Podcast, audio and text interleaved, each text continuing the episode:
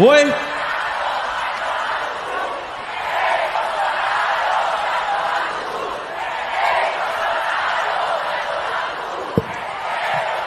É difícil ouvir o que vocês estão dizendo. Vocês podiam dizer mais alto?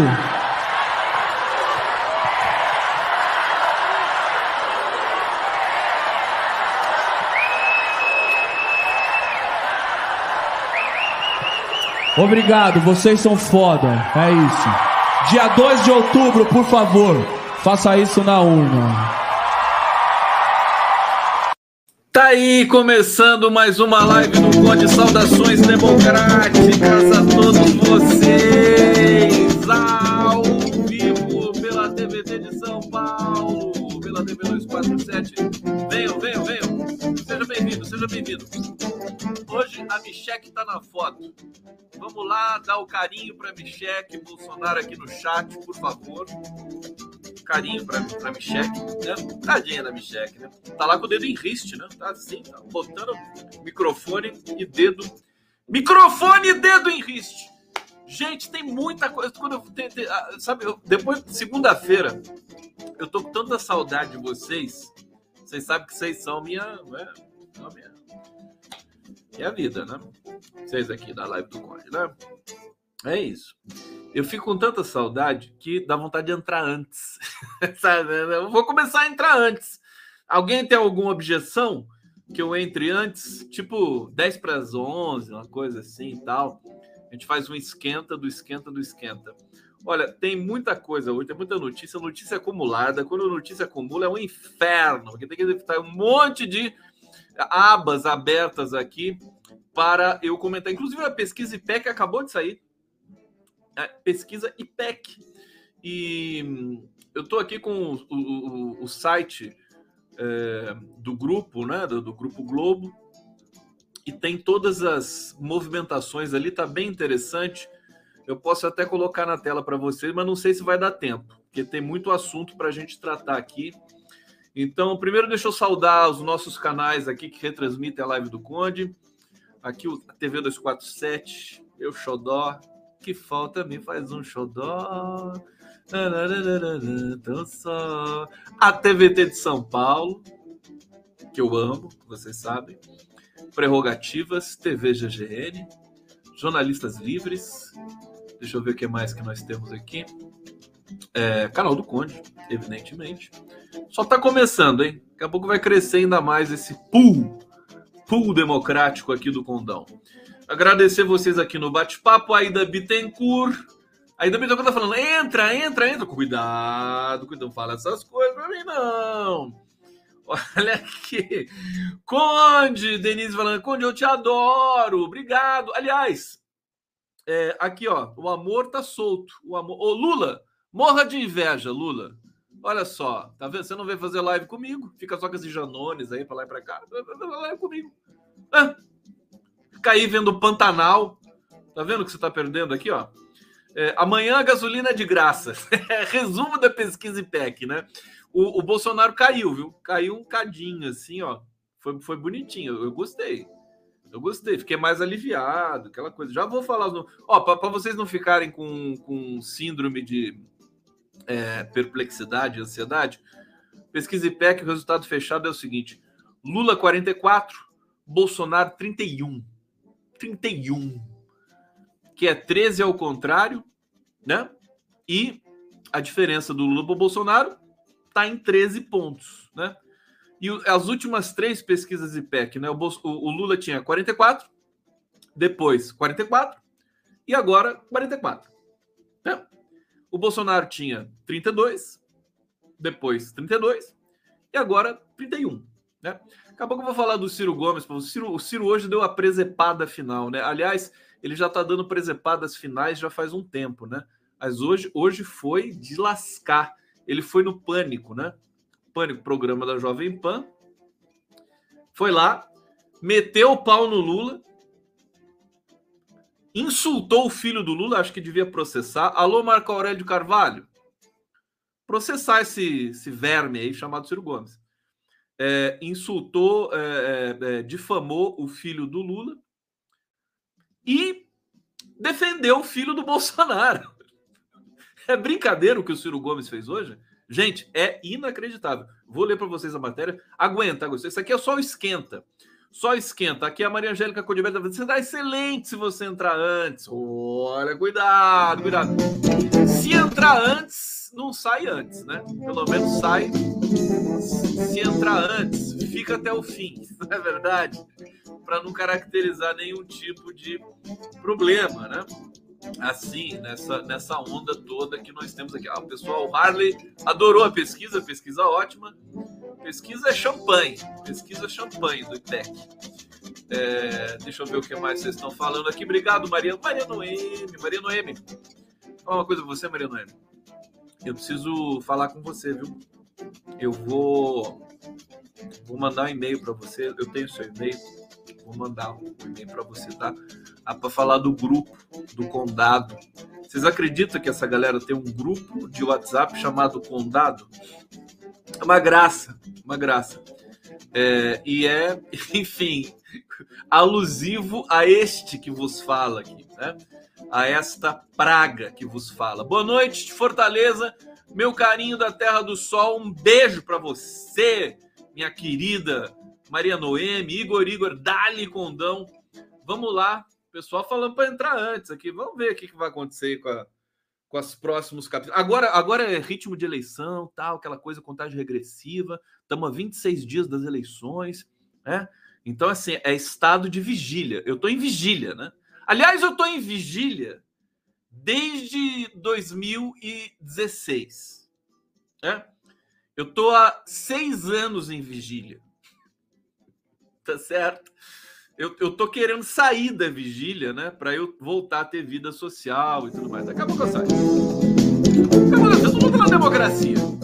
Tudo pela democracia. Deixa eu começar aqui. É, eu quero mandar um, um, beijo, um abraço. Tá tudo bem com vocês? Vocês estão felizes aí com o começo da live? Tá bom? Vamos lá compartilhando a live. Né? Segundou, galera. Segundou.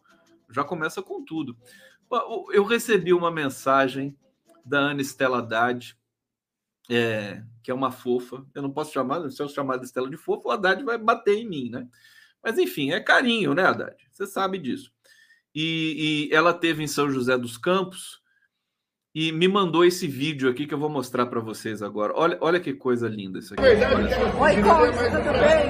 Eu tô aqui com a Valquíria, em São José dos Campos, e ela disse que assistiu a nossa entrevista e ela é sua fã. Eu assisto você toda noite, eu não durmo sem assistir o Conte, sempre vendo o que ele tem para falar a respeito da, do cenário político, eu adoro. Então tá aqui, recebe um abraço da Valquíria e da Nistela. Valeu, Conde. Abraço, um beijo, queridas. Um beijo para a Nistela Haddad, para Valquíria. Um super beijo. Obrigado, Valquíria. Você está assistindo aí hoje a live do Conde? Falou que não perde uma, não vai para cama sem o condão. Tamo junto, Valquíria, querida. Obrigado, viu, pelo carinho. Adorei, adorei o vídeo. É, ia passar semana passada, mas acabei, acabei na, naquele, né, naquele rebuliço de fazer a live.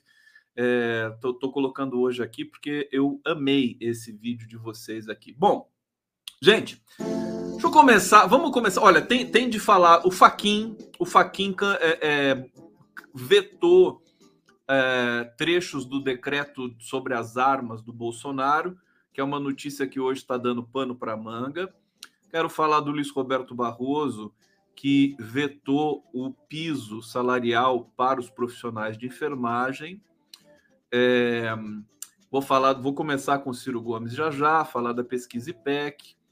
E, e também tem uma coisa muito bonita, importante, que eu quero fazer o chamamento aqui com vocês, que é a estreia da minissérie Independências é, na TV Cultura de São Paulo. A minissérie Independências, dirigida pelo meu querido amigo Luiz Fernando Carvalho, Luiz Fernando Carvalho, é, vai estrear no dia 7 de setembro, às 22 horas. Vamos ver um clipezinho da estreia do Independências e eu já vou falar para vocês na sequência também. Deixa eu colocar só esse clipe aqui para a gente começar os nossos trabalhos aqui. Vamos lá, olha. O Brandon reconstruir esta nação impossível com escravidão. Os escravos são os pés e as mãos do Brasil. Em setembro. rei representa a nação. O povo é a nação. Independências. A nova dramaturgia na cultura. Eu me reservo ao direito de permanecer em silêncio. Golpe! Isso é um golpe! Aqui tem cultura. Não sei se no clipe dá para vocês perceberem, nesse teaser aqui, mas é, é, uma, é uma série que vai fazer um diálogo com a nossa situação política do presente. Então, é algo revolucionário nessa linguagem, segundo críticos portugueses, godardiana, do Luiz Fernando Carvalho. O Luiz Fernando Carvalho, enfim, eu não tenho síndrome de vira-lata e posso dizer que talvez seja até melhor do que Jean-Luc Godard, com todo respeito, porque aquela não sei se vocês assistiram Lavoura Arcaica, mas aquela linguagem do Luiz Fernando, é, que é uma mistura, tem, tem algo de pop, né? tem algo de Andy Warhol ali na linguagem dele, na luz que ele, que ele traz, né? Na, na, no tratamento do texto, na questão da, da, da projeção da fala, né? Ele tem um cuidado. Essa série da cultura, que é, aliás, eu vou entrevistar na uh, quinta-feira, deixa eu ver se eu coloco aqui na tela para vocês é, vou entrevistar uma das consultoras dessa, dessa série, porque é uma série que foi feita com muita pesquisa, né? É, trechos da série são falados em tucano, é, e é uma pronúncia da língua indígena, é uma captação sonora da língua indígena jamais, jamais feita no cinema, na televisão. Eu tenho um trecho aqui, depois vou mostrar para vocês. Olha só, essa live eu vou fazer com a Inaê Lopes dos Santos, que é uma historiadora, professora da Federal Fluminense, formada pela USP, celebrando aqui a estreia da série Independências. É daquelas séries que vai ser, vão, vai ser um divisor de águas, né? Na, na própria teledramaturgia, é, mas também no, na temperatura política, né? E na identidade, naquilo que a gente é, entende de Brasil. Nós precisamos revisitar nossa história. Então, basicamente, já disse isso antes aqui para vocês, essa série é, do Luiz Fernando Carvalho, ela é, é, passa pela, pelo processo de independência, aspas, do Brasil, porque talvez o Brasil não seja independente até hoje, né?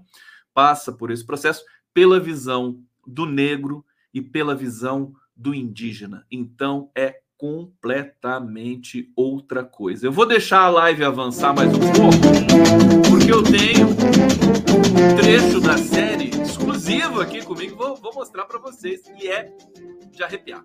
É, vamos começar? Vamos começar? Começou, começou, começou. Tá aqui no ar, vamos falar do Ciro Gomes, depois a gente vai chegar na pesquisa IPEC. Olha só, Ciro, o Ciro agrediu Lula e Dilma na Jovem Pan de hoje, passou a ser visto como aliado do Bolsonaro nas redes, né? Aliado do Bolsonaro.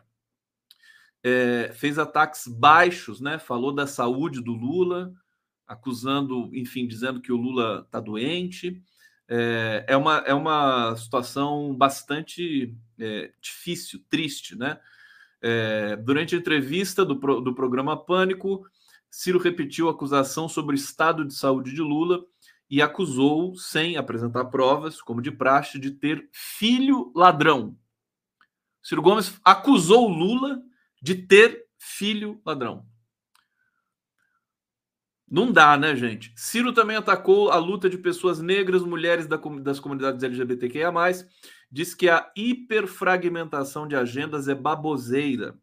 Essa luta tem que ser feita na grande luta da superação da miséria e da desigualdade. A baboseira é você achar que a fragmentação de uma agenda é, é, vai dar em superação da miséria e da desigualdade. Bom, ele diz que não cogita sequer mentalmente apoiar Lula em segundo turno. E nas redes sociais ele foi é, demolido, né? Demolido, é, a não ser pelos fanáticos ciristas que o seguem, né? Com destaque ao, ao Canalhão, né? O Gustavo Canalhão, é, que tem um perfil no, no Twitter, que eu até recomendo para vocês. Eu vou lá todo dia para ver, é, porque ele, ele, o Gustavo, na verdade é o Gustavo Castanhão, né? Ele sintetiza é, o, todo o ódio ao Lula acumulado nesse país. Foi tudo para ele, né? Você vê que o antipetismo caiu, né? Caiu de lá para cá. O Lula lidera as eleições, está mais líder do que nunca. É, e, e, parece que esse, esse ódio escorreu, escorreu, escorreu e desaguou na, na corrente sanguínea desse cidadão chamado Gustavo Castanhon, que se diz filósofo e psicólogo. É, tudo bem, até lá o direito dele vai, vai ser terrível, vai ter que ir para Paris junto com o Ciro também, depois dessa história toda. É, agora, é, é, é uma tristeza, e assim, as redes sociais, Twitter, Facebook, Instagram, né? Elas estão dando de barato que o Ciro está apoiando o Bolsonaro praticamente, né? O Ciro odeia tanto Lula, odeia tanto, tem tanto horror, né, ao Lula, que ele é capaz de apoiar o Bolsonaro, né? Não, não é uma, não é uma, enfim, uma fantasia. Até porque eu, eu, eu, eu monitoro, não sigo, né, as redes do Ciro e dos seus seguidores fanáticos, e eles falam, passam mais tempo falando do Lula do que do Bolsonaro. Eles mal atacam o Bolsonaro. Quando eles atacam o Bolsonaro, pare, é, soa falso, né? Soa falso. Parece que é assim para disfarçar um pouco. Então, lamentável. É uma notícia que eu acho que interessa a todos aqui, é, porque nós estamos, enfim, entrando aí numa reta final de eleições, né? Tudo isso vai reverberar nas campanhas, na TV, nas peças né? É, que estão por vir aí. Tem algumas mudanças nas campanhas que eu quero até comentar com vocês na sequência também. E, bom, tá dada a notícia do Ciro Gomes aqui. Comentários, Ciro, o que vocês estão falando? O que vocês podem falar sobre o Ciro Gomes para mim? Vamos ver, vamos ver no bate-papo aqui. Cadê? Cadê o carinho pro Ciro Gomes? Eu sempre, eu sempre falo assim: cadê o carinho para Micheque? o carinho para o Ciro Gomes. Deixa eu pegar uma, uma mensagem bem bonita aqui para o Ciro Gomes, que esteja aqui no meu chat, aqui no bate-papo do Condão. É... Deixa eu ver. Ciranha, né? Ciranha. A Ivani Vieira está dizendo aqui. Vai ficar por isso mesmo? Com tantas mentiras, tantas calúnias vindo desse. Você sabe o que o Ciro quer? O Ciro quer a mesma coisa que o Bolsonaro. Ele quer chamar atenção e ele quer que, que, que o, a, o PT, o Lula, o processem, né? Para se vitimizar e tudo mais. Mas o PT e o Lula não têm interesse nisso. Eles não, não querem perder tempo com o Ciro Gomes. Entendeu? E aí ele fica mais histérico ainda. Fica mais histérico, porque eles não vão para cima, não processam, não fazem, não fazem nada. Nesse caso, eu, eu, eu até concordo com essa atitude do PT e do próprio Lula. Quer dizer, não, não, não vai fazer nada. E se tiver no outro debate, o Lula pode fazer o pessoal dizendo que vai para Paris logo, né? Vai logo para Paris, não fica aqui enchendo o saco. Isso aqui tem um país aqui para que a gente precisa disputar espaço político, não ficar nesse mar de ressentimento, né? Vai logo embora, pega suas trouxas aí e some daqui. Que raio, vai lá com Mangabeira Húngara lá para Harvard, não fica enchendo o saco aqui no Brasil que a gente tem mais o que fazer. É, o, o incrível é que vai, ele vai continuar, né? Vai continuar é, é, extremando né, o discurso. Agora, tem até uma análise interessante, vou fazer um parêntese pequeno aqui. É, alguns analistas consideram que quando você tem uma eleição de dois extremos, aliás, hoje eu conversei com o Vladimir Safatli, que é um grande. É, vocês conhecem o Vladimir Safatli, além de ser filósofo, psicanalista, ele é músico. Eu não sabia que o Vladimir Safatli era músico. Estou até com clipes dele aqui que posso até mostrar para vocês, se vocês pedirem aqui, eu mostro o clipe do Vladimir Safatli. Ele, ele é, enfim, o, o, Safatli ele é candidato a deputado federal pelo PSOL. É, é um quadro absolutamente qualificado, inegável. Você pode discordar dele aqui e ali. É, mas é, é, eu nem sei porque que eu lembrei do Safat agora, mas lembrando o seguinte: alguns analistas, uh, sim, ele me falou sobre isso, né? O Safat ele diz o seguinte: que a eleição não está polarizada, que a gente precisa de polarização nessa eleição. É, é, é, uma, é uma visão muito interessante, muito instigante. Por que, que ela não está polarizada? Porque o Bolsonaro ele não é, significa um polo. O Bolsonaro é um simulacro, né? é um arremedo, é uma, é, é uma emulação, é uma cópia invertida é, do Lula num certo sentido. E isso ele está certo, quer dizer, o Bolsonaro imita, quer, quer parecer simples como Lula, quer parecer uma pessoa, sabe, do povo. E fatalmente ele conquistou essa base eleitoral que ele tem às custas dessa imagem, né? De ser um sujeito, o tiozão, né? Bobão, que não sabe falar direito, aquela coisa toda. É uma imagem constituída muito é, é, ali referenciada com a imagem do Lula metalúrgico, trabalhador, evidentemente com todas as inversões, sobretudo de valor. Quem diz isso não sou eu, Vladimir Safatli. Mas enfim, eu só quero fazer uma reflexão básica, rápida, antes de começar a resenha aqui, propriamente dita, que é o seguinte: quando, alguns analistas consideram o seguinte: quando a eleição está num nível de extremos, né, é, o centro fica esvaziado. Ah, lembrem o que aconteceu em 2018, né? É, Lula, Bolsonaro, Haddad, Bolsonaro. O que aconteceu com o Alckmin, que representava o centro? o Alckmin definhou completamente todos os outros juntos, né? É, até naquele momento o Ciro Gomes poderia representar centro, mas hoje, hoje o Ciro Gomes representa a direita. Aliás, o que, que vai ser do PDT depois dessa dessa odisseia é, odisseia macabra do Ciro Gomes, né? O que, que vai ser do PDT depois disso? Imagina o Leonel Brizola é, é, acostando o alambrado do cemitério, né? Recostando o alambrado do cemitério. Leonel Brizola com Ciro Gomes, né? Uma peste dessa aí, né? Como Ciro Gomes, solta pelo Brasil, brigou até com o irmão, né? Não tem, não tem mais nada, né? Daqui a pouco vai ficar só ele e, e mais ninguém. Bom, quando você tem então eleição né, nesse, nesses extremos que nós estamos vivendo, de fato, embora o Bolsonaro não represente um extremo, porque ele não representa basicamente nada a não ser a manutenção do status quo, por outras vias, com uma forma mais violenta, mais agressiva, mais truculenta, mas é o status quo, é o mercado financeiro, né? é, é, é o dinheiro para os bancos, é, é, é, o não aumento a, a, a, aos profissionais da enfermagem, né? é o arroxo, é o arroxo salarial, é a inflação, né? E a, as únicas coisas que ele acena, digamos assim, com uma cara de melhora de ação em prol da população brasileira é eleitoral, eleitoreiro. Né? Baixar o preço da gasolina, é, baixar, é, é, é digamos, o Auxílio Brasil, né? o Auxílio Caminhoneiro, tudo isso é eleitoreiro. E a pesquisa IPEC já demonstra que o, o povo o eleitor identificou de cara que isso é eleitoreiro. Então não está tendo.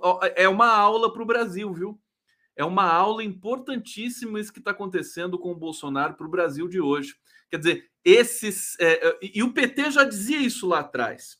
Era interessante porque o PT promoveu o Bolsa Família, estabeleceu o, um, o programa mais bem sucedido de é, democratização da renda no mundo aclamado pelo mundo todo. Tá chegando superchat aqui, eu já vou ler. É, o, a imprensa dizia que era um programa eleitoreiro e é, o, até o Gilmar Mendes falava, juiz, elite brasileira, todo mundo fantasiava, não, isso aqui é eleitoreiro, eleitoreiro. Não, a gente está vendo hoje que não é. Ele não tem o condão, né? o programa Bolsa Família não teve o condão de angariar votos, mas simplesmente de distribuir é, melhor a riqueza desse país, de é, distribuir melhor o, o processo educacional para as crianças pobres desse país, porque era uma condição para a mãe, mulher, receber o cartão do Bolsa Família era que, de que ela tivesse a criança matriculada na escola, os filhos, né? Ou a, o filho, a filha, e também com a carteira de vacinação em dia. Olha só que é, compreensão diferente daquilo que a gente está vivendo nesse momento. É, e, e, e, não, não é, não tem a ver com, com é, eleição, né? Bolsa Família, tem a ver com cidadania. É uma questão do Estado e ficou sacramentado. O que está acontecendo agora é que ninguém vai dizer nesse momento, a não ser eu, né, como estou aqui dizendo para vocês, é que é, o, o, PT deu uma aula de cidadania com o Bolsa Família, não submeteu a população a essa vergonha pressuposta pelas elites brancas brasileiras de que qualquer política de inclusão social é para se manter no poder, comprando votos, né? Ele não chancelou essa tese, bateu o pé, o programa foi um sucesso estrondoso, acabou com a fome no Brasil, tirou 40 milhões da pobreza, foi aclamado no mundo todo, o Bolsa Família, é, e não pode ser associado a essa questão, é, e, porque ele simplesmente não foi feito às vésperas de eleição, foi um programa de Estado. Foi feito desde o primeiro dia do governo do PT. E tinha o nome Fome Zero, né? Que era ali tocado, acho que naquele momento, por Frei, não sei se o Frei Beto estava ali, o, o José Graziano, o Patrus Ananias, Teresa Campelo, não sei se já estava nesse momento, mas enfim, começou como Fome Zero, né? É, e depois transformou em Bolsa Família rapidamente para se transformar num programa de Estado.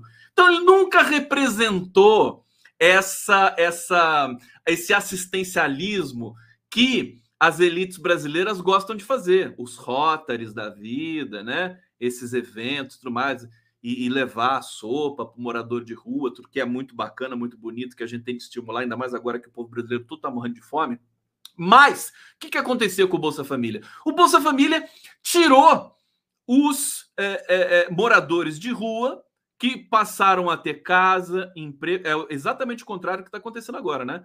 Na época do, do, do, dos governos do PT, os moradores de rua iam morar em casas. Eles passavam a ter emprego, nós tínhamos aí um processo de pleno emprego no país, eles começavam a subir de vida, o morador de rua acabava na universidade. Hoje, o cara que faz universidade acaba morando na rua, numa barraca, no centro de São Paulo. Bom, então esse é um mito, a palavra é péssima, né? Mas é, um, é uma fantasia que está se desfazendo nesse momento. Isso é muito importante. Precisou do Bolsonaro usar um arremedo também do programa Bolsa Família, que ele botou o nome de Auxílio Brasil, para tentar se reeleger, se sustentar no poder, para não ser preso, né? E é, para a sociedade entender que não tem esse negócio de você comprar voto, que não, esse assistencialismo é coisa da direita.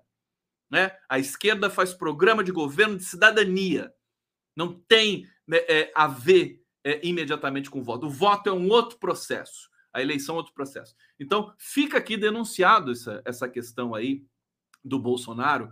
Com, não deu certo, as pesquisas IPEC estão tão, tão descrevendo agora. Nada do que o Bolsonaro fez, gasolina, mexeu pouquíssimo ali em alguns setores. Né?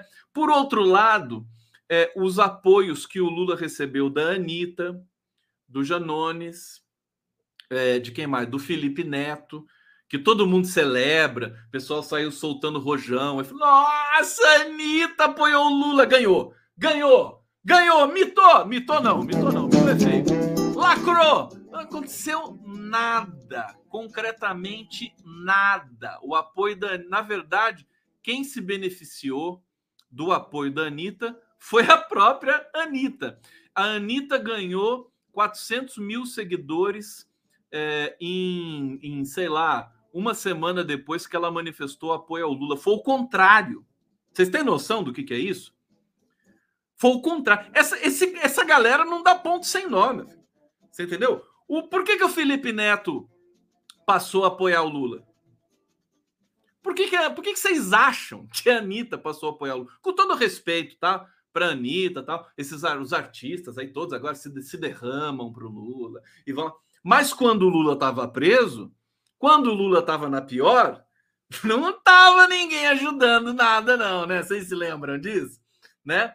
A Anitta tá se lixando para o Lula, né? Inclusive, né, pisando, esmagando, mas. Então, esse pessoal não dá ponto sem nó. É, é, é quase que uma atitude é, é, marqueteira, você entendeu? Apoiar o Lula, vou ganhar mais seguidora, o Brasil vai me amar.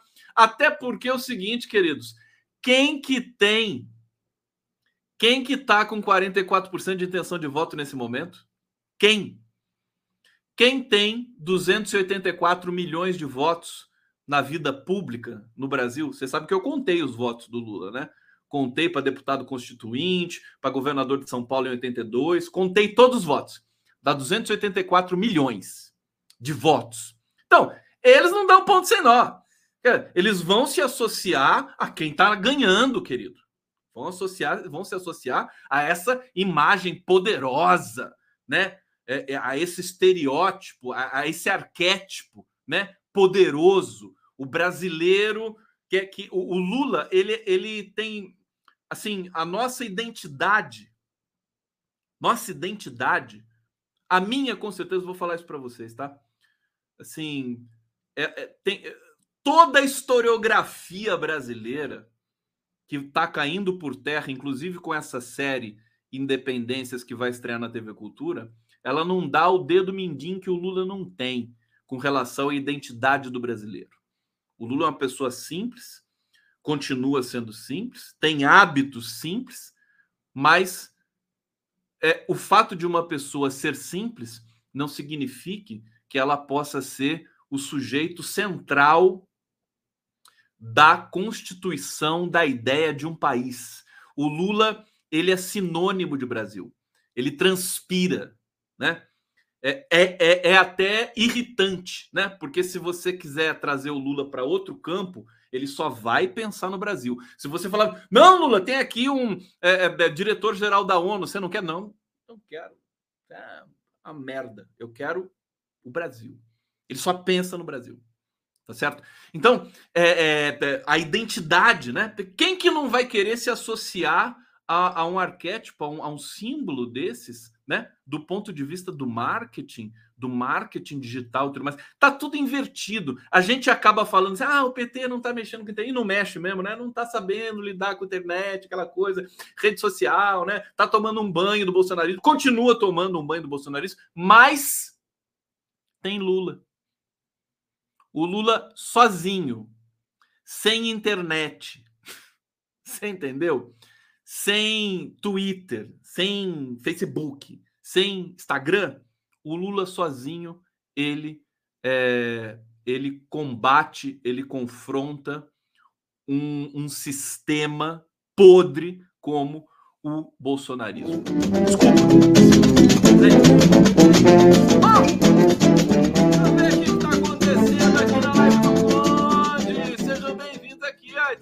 Na metade da live. Eu vi um superchat aqui, mas eu fiquei. Gente, vocês têm que entender o seguinte: às vezes eu entro em transe é, e não consigo parar, né? Que é o que aconteceu agora há pouco aqui. Aí eu perco o superchat. Né? Aí vocês me matam, escrevem lá pro Atush, falam assim: ah, o Conde é um horroroso. Eu não leu meu superchat. Manda matar, né? Não, mas calma, gente, calma. Eu tento, tá? Eu tô buscando aqui agora, ó. Tô aqui correndo todo o meu, o meu é, é grupo de comentários aqui e não chegou no superchat. Que coisa pavora. Não sei o que, é que eu vou fazer agora. Vou ter que entrar no, no YouTube depois e tentar buscar esse superchat. Será que quem fez o superchat pode fazer um outro? De 10 centavos? Só para eu lembrar. Ou então se, se, se acusa. Foi eu que fiz, Conde. E aí eu vejo você aqui. Bom, é, para onde que eu vou agora? Vamos, vamos passar aqui, vamos passar nas rapidinhas. O, o Barroso, né? Luiz Roberto Barroso, é, o que, que ele fez? Suspendeu a lei que criou o piso salarial para enfermagem. Hoje, conversando com o Vladimir Safatli, deixa eu até mostrar aqui a capa da live que eu fiz com o Safatli. Olha só, Safatli bonitão, é todo gatão. O que é ser esquerda no Brasil? É, e ele ficou numa indignação, indignação com essa, com esse, essa, esse despacho do Luiz Roberto Barroso, até porque os profissionais de enfermagem no Brasil eles foram decisivos no combate à pandemia. Muitos deles morreram durante esse combate. Eles trabalharam feito alucinadamente o Brasil é o país proporcionalmente campeão em, em mortos por Covid profissionais de, é, do campo da saúde. O Brasil é campeão mundial. Aqui é o lugar onde se morreu mais profissionais na saúde. Eu, eu nem sei se são em números totais ou proporcionalmente. Acho que são em números totais, porque o Brasil é um país grande, né? É, é aquele horror habitual que vocês conhecem aqui é, do que acontece no Brasil. E, enfim, o Barroso está sendo muito criticado. E aí o, o Safato ele me disse o seguinte: eu não entendo como é que é, é, é pode ocorrer essa excrescência de um ministro do Supremo interferir. Vocês sabem que a, a o aumento do, do, do piso para os profissionais de saúde, profissionais é, de enfermagem, foi passou no Congresso, a PEC passou no Congresso com 476 votos a favor. Foram nove votos contra e uma abstenção. Para vocês terem uma ideia.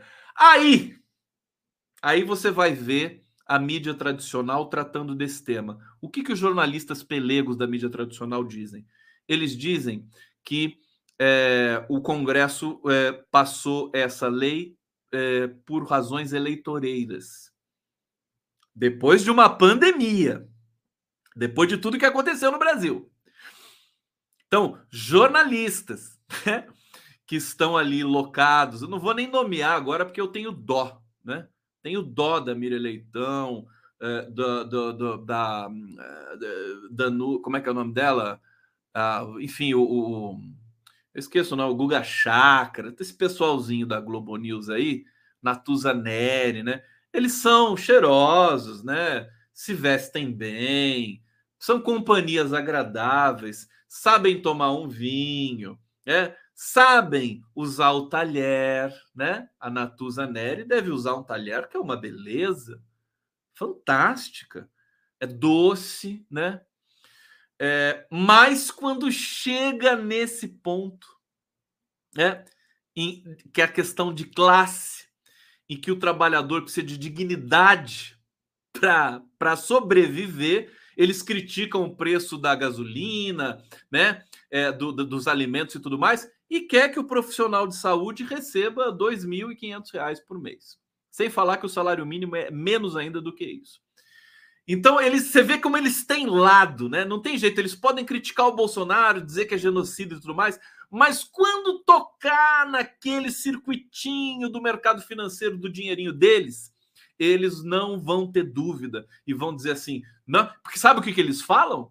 Sabe o que, que, o que, que a Miriam Leitão, por exemplo, fala? Ela fala assim, mas da onde vai sair o dinheiro? é aquele argumento fantástico, né? Ah, o Congresso votou o aumento do piso para o pro profissional de, de, de enfermagem, mas não falou de onde vai sair o dinheiro.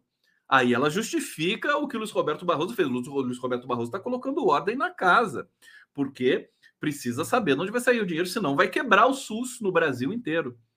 Né? E o, o Safatli me disse o seguinte: falou, olha, é, isso é um, um, um estímulo para que o, o, a União repasse mais dinheiro para as cidades e para os estados. Aumentou o piso é, do, do trabalhador de saúde, de enfermagem. Então, a União vai ter de repassar mais dinheiro para mandar para as prefeituras e para os governos estaduais, sobretudo para as prefeituras. Quer dizer, é uma maneira de estimular né, de induzir a um investimento maior por parte da União. Né? Absolutamente legítimo em qualquer democracia desse planeta. É, então é lamentável o que aconteceu, né? Vamos ler aqui um trechinho da matéria. É, ele suspendeu Barroso a lei aprovada pelo Congresso e sancionada por Bolsonaro que cria o piso salarial da enfermagem. Decisão vale até que sejam analisados dados detalhados dos estados, municípios, órgãos do governo federal, conselhos e entidades na área de saúde sobre o impacto financeiro para os atendimentos e os riscos de demissões diante da implementação do piso. Ó, risco de demissão. Risco de demissão. Você tem noção do que, que é isso? É, é, é, o mesmo argumento da reforma trabalhista. Não, a reforma trabalhista precisa mudar e tudo mais, né? Porque para a gente não ter desemprego, né? Quer dizer, depois da reforma trabalhista, o desemprego disparou no Brasil. É, a precarização do trabalho, precarização do salário, né? É, é você tem no Brasil hoje recorde mais recorde de trabalho sem carteira assinada. Né?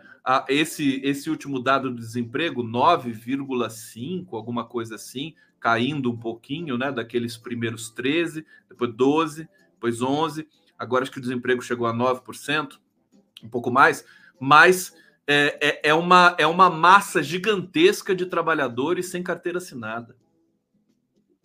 E eles estão incluindo isso na estatística. Na época dos governos Lula, os trabalhadores sem carteira assinada não entravam na estatística. E o Lula criou, acho que foram 12 milhões de empregos com carteira assinada. Assinada, né?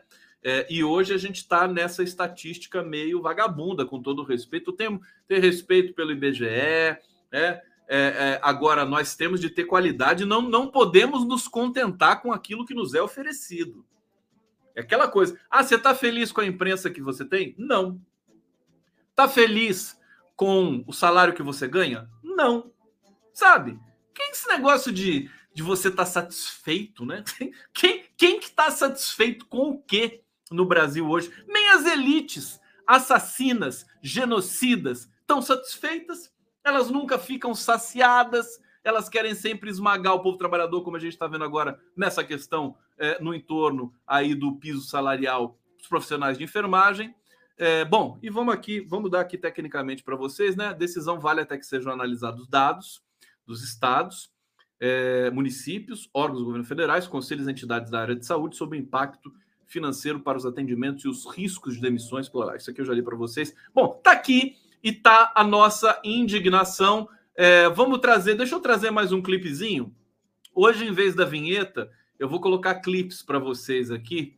Deixa eu ver o que, que eu vou colocar para vocês agora aqui. Mais um clipe. Olha, olha que bonito isso aqui do Rock in Rio, mais uma vez. A Isa, vocês viram que a Isa fez um show maravilhoso, levou a mãe dela para é, ir no palco com ela. Vamos ver a Isa?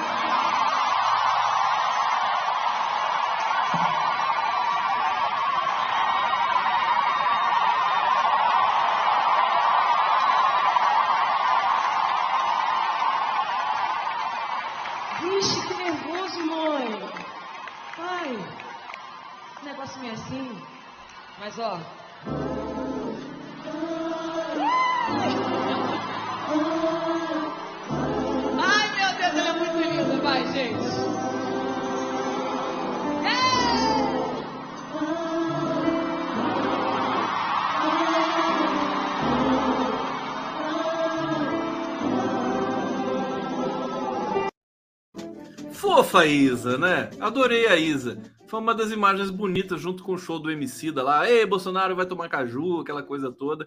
O Rock in Rio, ele tá é, hipersensível e é só juventude que tem lá, né? Eu, eu vejo eu vejo o Rock in Rio só, só tem adolescente, é incrível, né? Incrível. Na minha época não era muito assim, né? Aquele Rock in Rio que teve no Maracanã com Guns N' Roses e tudo mais. Não era só mas tinha bastante adolescente, claro. É, de, relatem as experiências de vocês com Rock. Rock in Rio é meio que um patrimônio cultural brasileiro também. Agora, tem muitas críticas ao Rock in Rio, né? Eu vi uma menina que, que, que queria ter ido no show do Justin Bieber em São Paulo, aí o show foi cancelado. Ela, ela publicou uma foto da, ela fez uma tatuagem em homenagem ao Justin Bieber, publicou a foto no Insta viralizou. E aí o Banco Itaú, né? O Banco Itaú pagou para ela para ela ir no show do Justin Bieber no Rio de Janeiro, na cidade do rock, tudo pago pelo Itaú. Itaú. É, o Itaú deve ter gasto, sei lá, 5 mil reais entre hotel, né, ingresso, alimentação para a menina. E, e, o merchandising que o, que o Itaú teve com esse gesto, sobretudo nas redes sociais, é da ordem, sabe, da, da, das dezenas de milhões, né? Incrível, né? E aí tá lá, entenderam o que eu tô falando, né? A menina apareceu no Multishow lá, vive Itaú, é o Itaú, e não sei o quê. E eu tô aqui falando do Itaú também, eu tô falando criticamente, né? Criticamente. É, Itaú para lá, Itaú para cá nas redes sociais. Vivo Itaú me pagou. É a mesma história do Luciano Huck, né? O Luciano Huck, naquele programinha vagabundo que ele apresenta, né? É, na Globo, ele pega uma família pobre, né? Que perdeu tudo, vai lá na família, filma a família, conversa com a tocada integrante da família, explora até o osso cada integrante da família, tá certo? E no final dá um carrinho de cachorro quente pro chefe da família, para ele trabalhar e ser feliz. E, e, duas camas, né? E aí, eles ficam felizes, falam, o Hulk, o Hulk é maravilhoso. Isso é assistencialismo. Isso é crime. Isso é o que a elite é, fantasiava com relação ao Bolsa Família e que, na verdade, o Bolsa Família tirou esse protocolo das elites brasileiras de fazerem um assistencialismo e por isso que eles ficaram contrariados, porque o povo brasileiro não precisava mais desses favores da elite brasileira, eles tinham cidadania, né? Podiam ir para a faculdade, não queriam esmola de ninguém. Esmola, quem oferece esmola são essas elites brancas, nojentas, que atendem pelo nome, muitas vezes, de Luciano Huck. Então o cara vai lá, explora a família, gasta, sei lá, 10 mil reais para fazer o programa, para dar o carrinho de cachorro quente lá para a família, num processo de marketing que beira né, as dezenas de milhões de rendimento para Globo, para o Hulk. E para onde vai toda essa dinheirama? Para onde que vai toda essa dinheirama. Eu acho um nojo, um escândalo. Vocês estão, vocês estão com abstinência de vinheta, né? Vocês estão, vou, vou botar a vinheta para vocês, vai. Não fica, não, não, não, não por isso, não por isso. Vamos botar a vinhetinha aqui, calma. Tá aqui vocês querem a vinheta astral, a vinheta sideral, vinheta sideral do Conde. Vamos lá.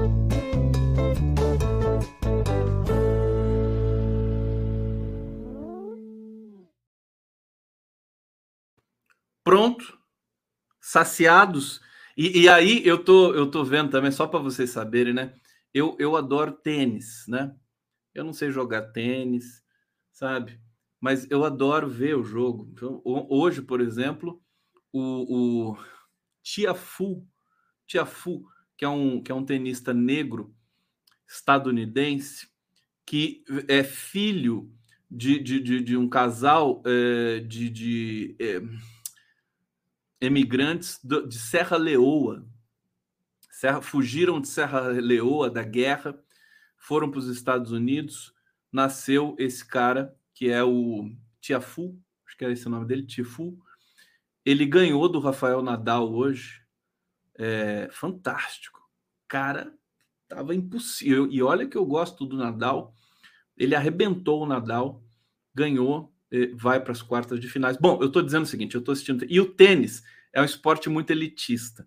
Aí na propaganda do tênis, na propaganda do tênis, aparece aquela, a, aquela figura né, que, que, que foi do Manhattan Connection, que faliu, né? O falido Manhattan Connection. Mas como é que é o nome dele? Esqueci o nome da figurinha.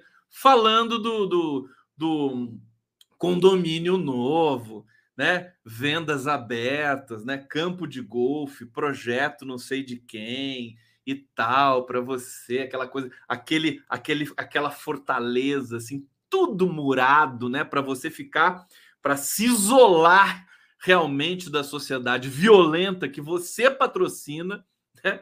Tá lá, o cara, cada jogo de tênis, tá, o cara aparece lá, não, vem aqui para o, como é que é o nome do negócio? Sei lá como é que é o nome daquela merda. Horrível! Horrível! Vamos lá, eu vou, vou fazer uma sequência aqui, porque eu quero mostrar mais um trecho do Independente, trecho inédito. Vocês têm noção de, eu tenho, eu tenho um trecho inédito da série Independências aqui da TV Cultura para vocês. Olha, 7 de setembro, 7 de setembro, às 10 da noite, antes da live do Conde. Você vai lá, põe na TV Cultura e assista. Vocês vão é, se encantar. Olha só, TSE mandou excluir reportagens que, que enfim, mentem, né? Sobre, não é postagem, né? Postagem, né? Que ligam Lula, Suzana, Suzane Richthofen. Olha só, eu tô com a foto aqui Primeiro aquela coisa, o Lula se encontrou com a isso aqui, ó. O Lula se encontrou com a com essa influenciadora aqui, Laura Sabino, né? A Laura Sabino está aqui na sua esquerda. E eles fizeram uma montagem com a Suzana Richthofen.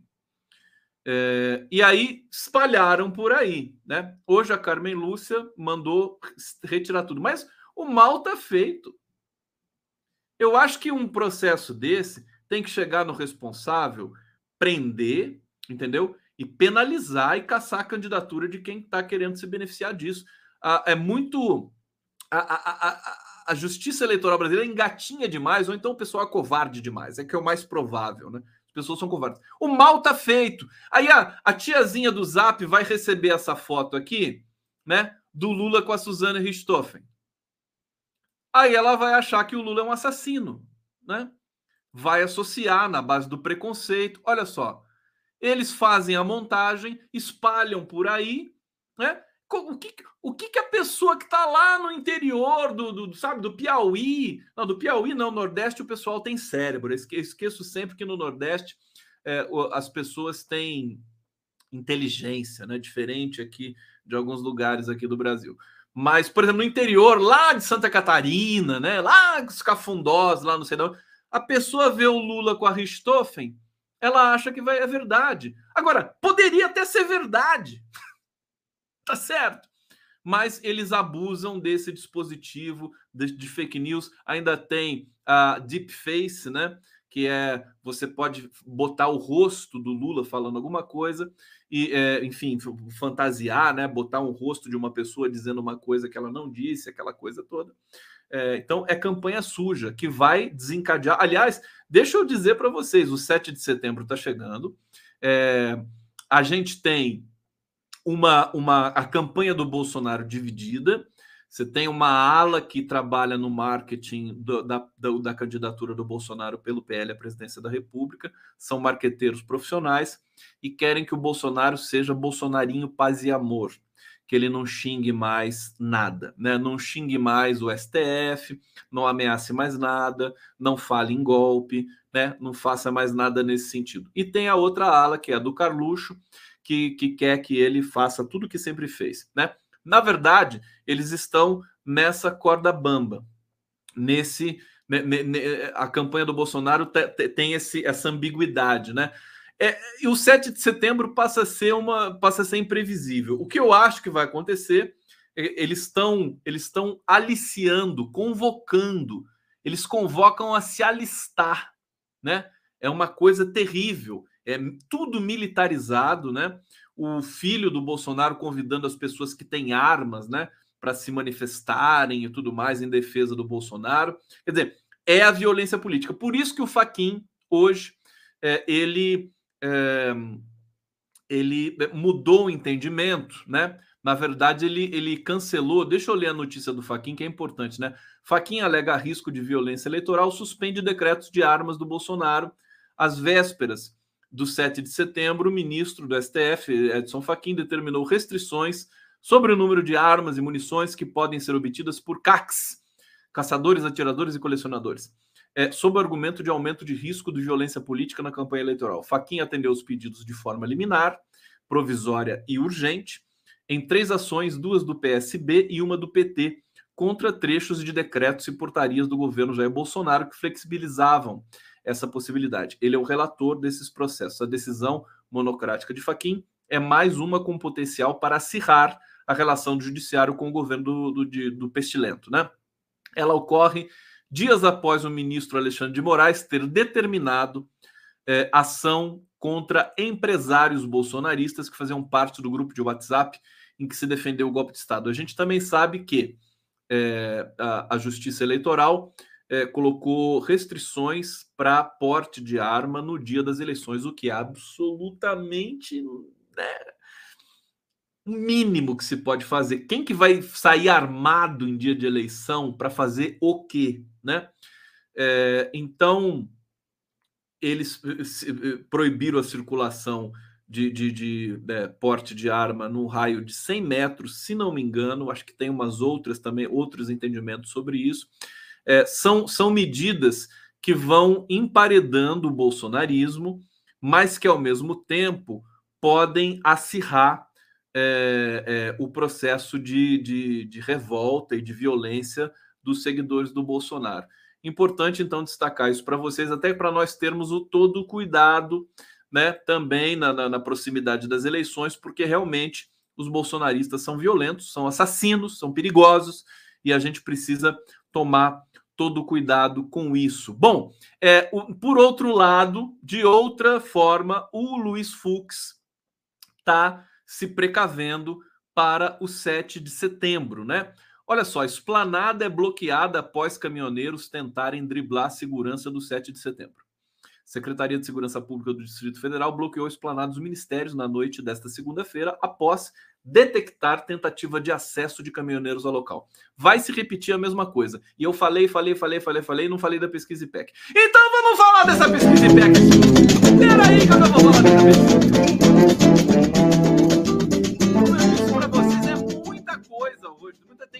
Queimadas na Amazônia, tem coisas terríveis aqui. Deixa eu compartilhar a tela com vocês, porque é, essas pesquisas é melhor a gente compartilhar a tela. Então, vocês estão vendo aí? Estão vendo? Fala para mim estão vendo, não grita, não estou escutando. É, aqui. Esse, esse, esse, aplicativo aqui do, do G1 é bonitinho, ó. Você coloca aqui, ó, você põe Datafolha, ele vai botar o Datafolha. Olha que bonitinho. Ele lá, olha, 45 a 32 no Datafolha, fofinho. Mas a IPEC que saiu hoje. Vamos ver a IPEC. Primeiro turno, intenção de voto. Tá aqui o Luleira, 44, que eu falei para vocês, 44 é uma reta. O Lula é uma reta. E aqui o Bolsonaro é uma curva, né? Ele tá 32, 32, 31. Caiu. O Ciro subiu dois pontos, foi para 8. A Simone Tebet foi para 4, né? É, tá aqui, não dá para ver direito, mas vamos abaixar um pouquinho aqui, ó. Benefício do governo federal, alguém do domicílio tem recebe? Aqui 50%. Uh, deixa eu ver aqui, vota no Lula e 27 no Bolsonaro. Então, aqui é o auxílio emergencial, né? É, o Auxílio Brasil. Olha só, no Auxílio Brasil o Lula ganha disparado do Bolsonaro. É, ninguém do, do, domicílio recebe Auxílio Brasil. O Lula ganha também, 41 a 33. Olha que interessante. É, condição do município. Olha que interessante essa aqui, gente. Capital. O Lula caiu na capital em, em agosto e agora subiu em setembro. Olha o salto que o Lula deu. E o Bolsonaro caiu nas capitais. Olha que interessante. Veja, tem uma mobilidade aí no, no nessas, nessas estatísticas é, da, da pesquisa. Interior, o Lula caiu dois pontos, o Bolsonaro caiu um ponto, está super estabilizado. Periferia. É, o Lula caiu seis pontos, o Bolsonaro subiu seis pontos. Na periferia. Esse movimento está sendo muito é, típico né, nesse momento agora das eleições. O que, que acontece nesse momento? Deixa eu, deixa eu ficar grandão aqui para vocês. O que, que acontece? É, o Lula está ganhando mais espaço entre os mais velhos, entre os que têm mais renda é, e entre os mais escolarizados ao passo que o Bolsonaro está ganhando espaço entre os menos escolarizados, os mais jovens e, e é, os, enfim, quem mora na periferia, que fatalmente são também aqueles de menor renda. É, vamos descer mais um pouquinho aqui. É, é, é, um dado muito impressionante. Aqui, escolaridade, ó, o Lula está crescendo, é, ensino fundamental, 52 para 54. Muito bom essa pesquisa IPEC. Aqui, ensino médio, o Lula está estabilizado, Bolsonaro caiu, três pontos. É, ensino superior, Lula caiu, três pontos, o Bolsonaro está estabilizado. Vamos mais uma aqui. Idade, olha que curioso. 16 a 24 anos, que são os adolescentes, né? É, pelo IPEC, o Lula tinha 51, agora foi para 43, continua ganhando de grande vantagem no Bolsonaro, e o Bolsonaro foi de 27 para 29. Olha aqui de 25 a 34, o Lula está com viés de alta, o Bolsonaro com viés de baixa. 35 a 44 anos, Lula estabilizado, Bolsonaro com viés de baixa. 45 a 59, Lula com viés de alta, Bolsonaro com viés de baixa. 60 anos ou mais, olha o Lula disparando aqui, de 43 para 48. A gente sabe que essas, esses dados aqui, gente, eles têm. É, margem de erro maior, né? Pelo, por esses segmentos de idade e tudo mais, a margem de erro pode ser até mais de quatro pontos. Mas, de qualquer maneira, indica uma. É, ilustra essa foto do momento. Como eu disse para vocês aqui, eu detesto né, menosprezar pesquisa, não importa qual pesquisa que seja. É, é, menosprezar pesquisa hoje é, é, é flertar com o negacionismo. Tá bom? Tá bom? Tá bom? Tá bom para vocês? Vocês querem ver um trecho inédito da série Independências? Querem ver? Se vocês não pedirem, eu não vou mostrar. Eu vou embora, tá? Então, obrigado, boa noite. É, agradeço muito a presença de vocês aqui e até amanhã, tá? Querem? Não querem? Ninguém vai se manifestar? Não? Não? Se vocês não falarem, eu não vou mostrar. Ah, tá aqui, quero ver. Ah, bom! Agora sim. Quero ver. Sou chato, né? O cara chato, né? Sou eu. Sou eu e eu. Aqui então, vamos botar aqui. Olha esse clipe.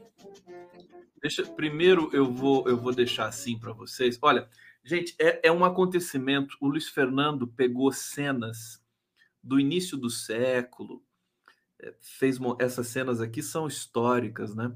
É, e aí você tem você tem todo. Eu vou, eu vou pular uns trechinhos aqui, mas é, é tão bonito, gente, tão bonito. Vamos, vamos ver juntos aqui. Vai. Todos os índios mutcudos e todas as outras raças de índios. Oreiro, oreiro, nhamando, tupa, oreiro, nhamando, tupa, oreiro.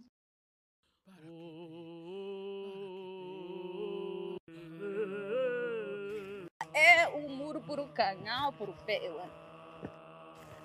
Ah, é uma água Tire cotre de caim. Muito que tu tar com a o pau tá urei o piru tar por o iwan. Targa topo.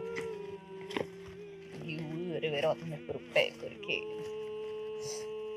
Dena pedimos cão com a u.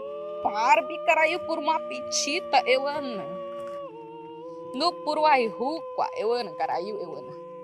No Puruaihu é caralho, eu ano. Arbi caralho por uma ptico ano.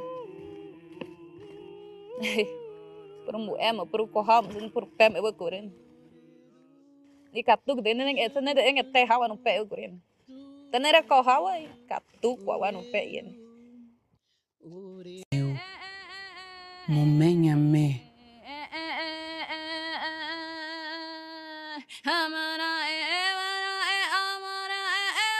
Var picatu reanamo pemuapiti reuina. Pepiru mal, urei urei mana né? Ai pepe curando. E caturuero pena corra urewin.